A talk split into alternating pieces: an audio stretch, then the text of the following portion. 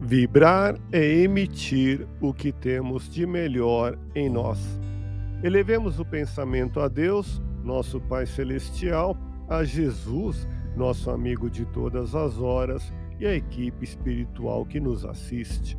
Em tranquila serenidade e confiantes no Divino Amigo, vamos doando o que temos de melhor em nós. Vamos estabelecer esse intercâmbio entre o mundo físico e o mundo espiritual. Que tenhamos, nesse momento, as bênçãos dos espíritos superiores que nos influem, que nos inspiram, que nos ajudam em nossa tarefa de amparar as dores alheias, que possamos, eu e você, pensarmos na construção de um mundo melhor.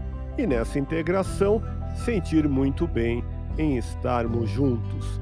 Ilude-se quem imagina que a desencarnação resolverá os seus problemas existenciais. A morte do corpo físico faz com que o espírito tão somente tenha melhor convicção da própria realidade íntima. Vibremos por alguém que não eleva seu coração em prece Leveza de espírito, em essência, é leveza de coração.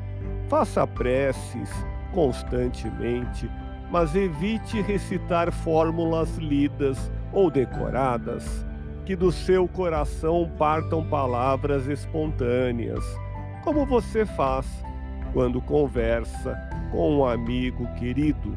Na erraticidade, a vida é sempre a mesma para quem não se empenha em elevá-la no cotidiano. A Terra não deixa de ser, neste momento, a esfera espiritual de seus méritos. Quando você ora, acende a sua luz para que não caminhe nas sombras. Ore fervorosamente, mas sentindo as palavras que profere, para que a ligação com as entidades angélicas seja efetiva e real. Com as suas preces, faça um hábito indispensável à saúde espiritual. Deus te abençoe e te faça feliz. Que Jesus seja louvado.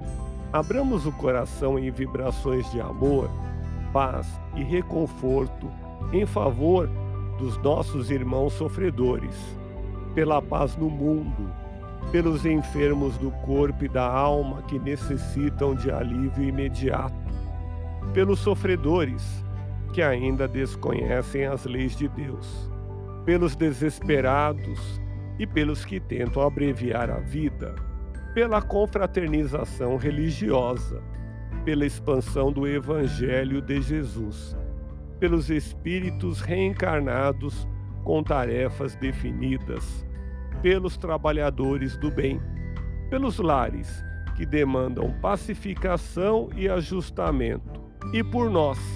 Confiemos em Jesus, pois o Senhor nos oferece sempre o melhor. Graças a Deus. Ouça podcast Espiritismo. Agradeço sua audiência, fique na paz do Cristo e até o próximo episódio.